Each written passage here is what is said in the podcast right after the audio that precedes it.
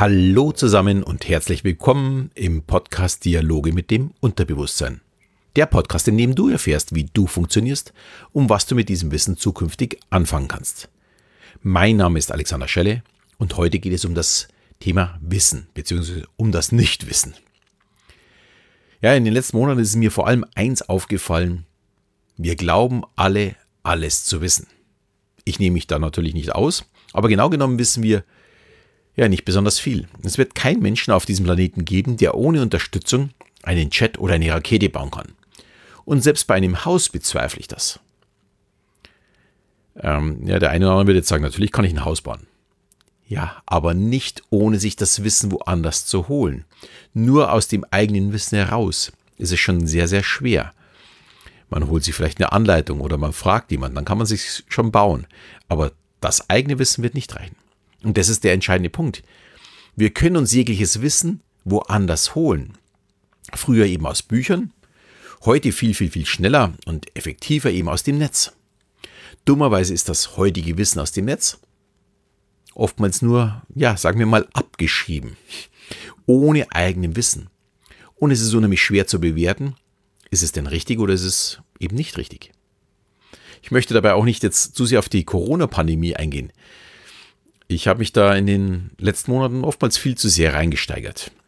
Und ja, ich habe mich dann über Ignoranten oder Panikverbreiter einfach viel zu sehr geärgert und ja, da auch Kommentare geschrieben oder was gesagt, wo ich vielleicht jetzt nicht mehr tun würde und es mir nur noch denken würde.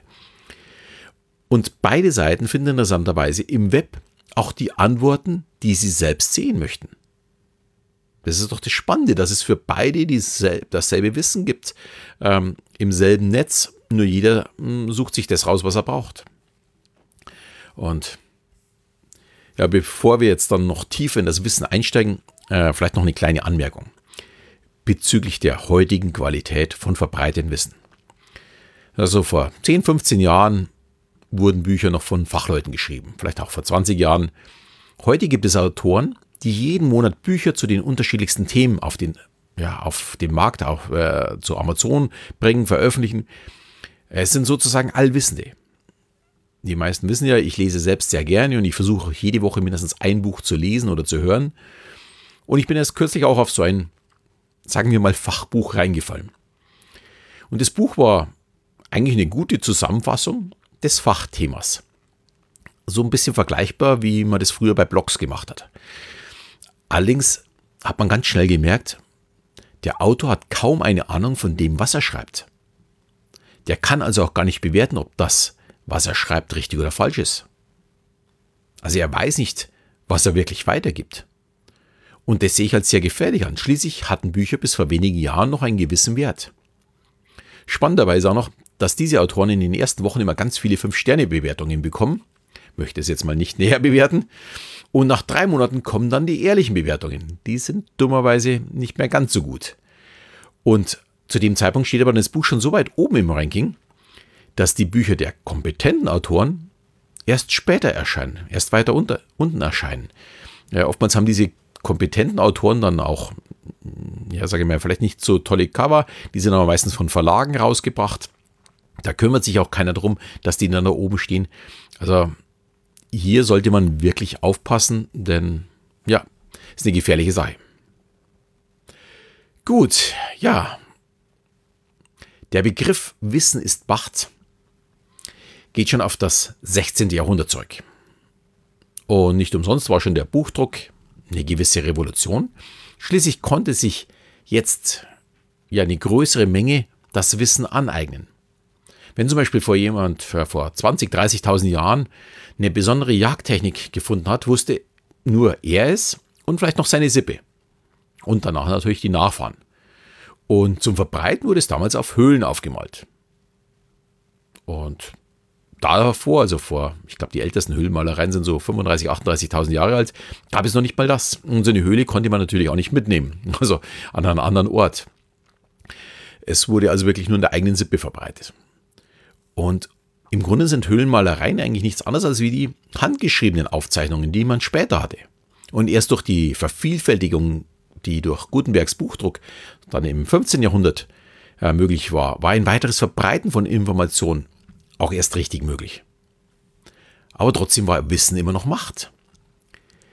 Der Chef oder Vorarbeiter war meistens derjenige, der am meisten Wissen hatte. Und das auch noch in den 90er Jahren. Also ich kenne das durchaus auch noch. Und, aber hier startet dann ungefähr die Revolution des, ja, des Wissens mit dem Internet. Wissen wurde auf einmal verbreitet. Man konnte es sich nicht nur aneignen, sondern jederzeit nachschlagen.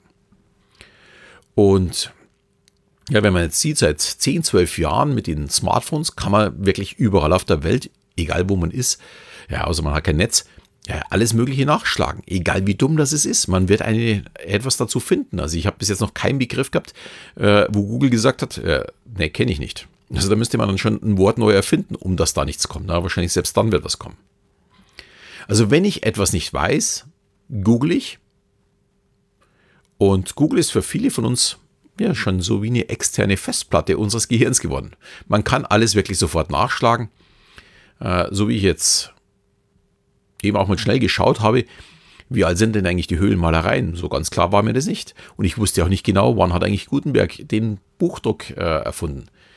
Das muss man heute nicht mehr aufs Datum genau wissen. Man muss einfach nur wissen, wo kann man nachschlagen oder wo kann man suchen und äh, wie man es erfährt. Also die Frage ist vielleicht noch ganz wichtig. Daher würde ich sagen, dass der Satz Wissen ist Macht heute nur noch ja, für nicht öffentliches Wissen zählt. Denn wer nichts weiß, macht auch nichts, beziehungsweise kann jederzeit schnell die Antworten finden.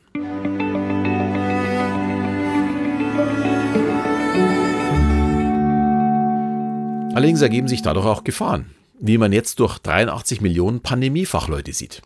Schließlich glaubt jeder einem anderen Wissen, das ihm vorgesetzt wird. Vollkommen egal, ob ich das jetzt übers Netz mache, über die Medien mache, was auch immer, Zeitung spannend. Dabei finde ich, wie dünn oftmals dieses Wissen ist. Schauen wir mal auf ein anderes Thema, damit ich nicht immer die Pandemie nehme. Wenn sich jemand zum Beispiel zu den Konflikten im Nahen Osten äh, auslässt oder eine Meinung hat äh, ja, zur Krim, dann können viele dieses noch nicht mal auf dem Globus zeigen, wo die Sorte liegen. Das zeigt oftmals, ist unser Wissen nur sehr, sehr, sehr, sehr oberflächlich. Es reicht halt, um eine eigene Meinung zu haben. Ob das gut ist, ja, ich weiß nicht. Ich halte es zumindest für sehr gefährlich. Und wenn jetzt alle eine Meinung haben können und jeder leicht an Wissen gelangt, da stellt sich die Frage, was ist dann eigentlich die Zukunft?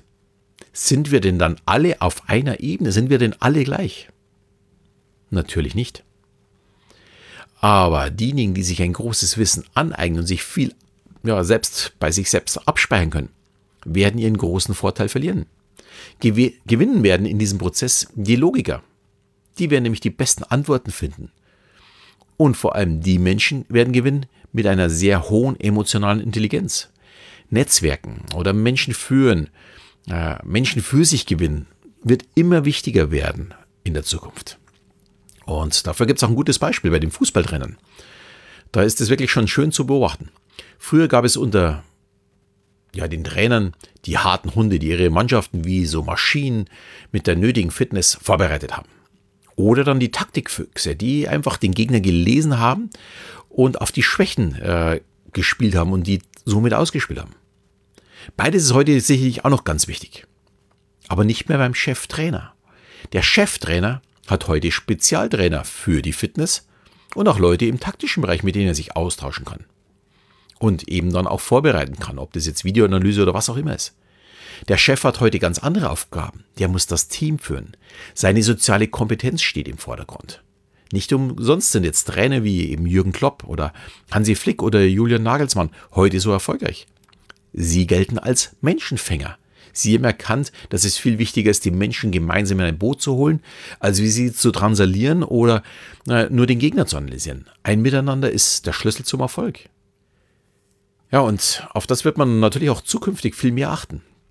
Und das passiert nicht nur zukünftig, das passiert im Grunde schon heute und wahrscheinlich auch schon in den letzten Jahren. Bei Einstellungsgesprächen werden dann nicht mehr unbedingt die mit dem hohen IQ, sondern eher die mit dem hohen EQ genommen. Es geht nicht mehr um die Intelligenz des Wissen, sondern um den sozialen Faktor, die emotionale Intelligenz. Und ich werde jetzt im Herbst auf das Thema der emotionalen Intelligenz und auch der Kommunikation in die, ja, viel, viel ausführlicher eingehen, da ich diese beiden Themen als sehr entscheidende Persönlichkeitsentwicklung halte. Um weiter voranzukommen, muss ich genau diese beiden Bereiche stärken. Und ich kann diese auch vielleicht sogar einfacher stärken als wie den IQ. Ähm, also deswegen werden wir da ein bisschen tiefer darauf einsteigen und die nächsten Wochen viel in diesem Weg machen. Vielleicht dazu noch eine kleine Geschichte aus meinem Leben. Ich bin ja schon sehr, sehr jung in den Vertrieb gekommen und Account Manager geworden, oder damals hieß es ja noch Großkundenmanager. Damals hat man doch tatsächlich deutsche Namen, Mitte der 90er Jahre. Damals verkauften die meisten tatsächlich noch über Produktwissen und Leistungsmerkmale. Und ich muss gestehen, ich konnte mir das alles nie mehr wirklich merken. Mir war das einfach nicht wichtig genug. Und mein Weg im Vertrieb war eher der Aufbau eines Vertrauensverhältnisses. Und ja, für Fachthemen hatte ich dann den technischen Support. Die sind dann auch mit zum Kunden gekommen. Und ich bin auch zuständig dafür, ein bisschen Smalltalk zu halten, über Fußball mich zu, auszutauschen oder über die Kinder, die Familie. Ja, und am Ende habe ich mir auch die Preisverhandlung natürlich selbst geführt, habe die Strategie gemacht. Aber dazwischen war der Support mit der Technik am Sprechen. Also die meiste Zeit habe ich eigentlich eher beobachtet und habe ich stillgehalten. Die Technik hat mich nicht wirklich interessiert. Dummerweise habe ich dann Ende der 90er Jahre aufgrund meiner Erfolge ja so den ganzen universitären und Forschungsbereich als meine Kunden bekommen. Ja, und mein Ansatz war dafür wirklich eine Katastrophe, muss ich ganz ehrlich zugeben. Ich wollte gemütlichen Smalltalk, die wollten aber mit mir über Bits and Bytes äh, sprechen. Aber davon hatte ich kaum eine Ahnung, zumindest nicht auf dem Niveau meiner Kunden. Und ich kann mich super daran erinnern, ich hatte einen Termin bei dem Vorsitzenden der, des Leibniz Rechenzentrum und natürlich seinen zwei Mitarbeitern, die den Einkauf gemacht haben oder die Wartung gemacht haben fürs Rechenzentrum. Und ich kam natürlich wieder mit meinem technischen Support. Und Thema war Vernetzung. Und mein Support hat dann eifrig alles erklärt, ohne dass ihm klar war, das haben wir dann so erst am Ende des Gesprächs erfahren, aus heutiger Sicht wirklich Hanebüchern, dass der Vorsitzende damals das erste deutschsprachige Buch zum Thema LAN geschrieben hatte. Und genau das versuchte er mein Support zu erklären. Der Vorsitzende hat nur geschmunzelt, hat sich nicht wirklich was anmerken lassen, er war sehr, sehr höflich. Aber irgendwie war es schon in einer gewissen Weise peinlich, weil ich hatte schon irgendwie so das Gefühl, das läuft in die falsche Richtung, wusste bloß nicht warum. Aber naja, gut. Ich bin mit diesem Kunden auch nie wirklich so richtig ins Geschäft gekommen. Die hatten damals den scheinbar schnellsten Rechner in Europa, zumindest haben sie mir das immer erzählt. Und der hatte auch eine Wasserkühlung, so unterm Dach war das. Und jedes Mal, wenn ich zu diesem Kunden kam, musste ich mir dieses Rechenzentrum äh, anschauen. Die waren da mega stolz drauf. Und für mich war das einfach nur langweilig. Hier haben sich einfach zwei Ebenen getroffen, die überhaupt nicht zusammen funktionieren konnten. Und wo ich auch heute noch sagen würde, lass das jemand machen, der deren Sprache spricht. Ich bin es auf jeden Fall nicht. Und wer die Serie Big Bang Theory kennt, versteht vermutlich auch, was ich meine. Ich wäre in dem Fall die Penny und mein Kunde war halt dann Sheldon. Und auch dieses Erkennen ist emotionale Intelligenz. Und nachdem ich diese Nerds ja eben nicht verändern kann und ich selbst nicht auf dieses Wissensniveau kommen kann, wird es auch niemals einen gemeinsamen Weg für einen ja, Dialog geben können. Also das ist ein ganz, ganz spannendes Thema im Grunde und für mich auch eine sehr, sehr gute Erfahrung gewesen. Und natürlich kann man auch beim Aufbereiten der Angebote äh, darauf eingehen. Also da wäre es durchaus möglich, auf diese Nerds einzugehen. Nur dummerweise waren wir sowieso schon immer die teuersten äh, Anbieter und wenn die dann jeden einzelnen Posten bis auf den letzten Pfennig, ja, die gab es damals noch, den Pfennig und den, die Mark, äh, wenn die das alles zerlegen und vergleichen, äh, fällt es dann auch wirklich unheimlich schwer, irgendwo ja reinzukommen. Hier müsste man dann tatsächlich als, als Anbieter die Grundsatzentscheidung fällen, der Kunde ist für uns und für unser Prestige so wichtig, wir reichen dann eben das Equipment ohne eigenen Gewinn durch. Aber das war noch nie so meine Devise. Daher war ich hier der total falsche Mann für diese Aufgabe. Ja, ich hoffe, es war ein bisschen spannend für dich und wie schon erwähnt, wird es in den nächsten Wochen einige Folgen zu dem Thema emotionale Intelligenz und auch zum Thema Kommunikation geben. Lass dich dabei einfach äh, überraschen. Ich hoffe, dir hat die Folge wieder gefallen und wie immer freue ich mich darüber, wenn du mir wieder eine 5-Sterne-Bewertung gibst oder eine schöne Rezension schreibst in deiner Podcast-App. Und ja, in diesem Sinne verabschiede ich mich bis zum nächsten Mal, wenn es wieder heißt Dialoge mit dem Unterbewusstsein.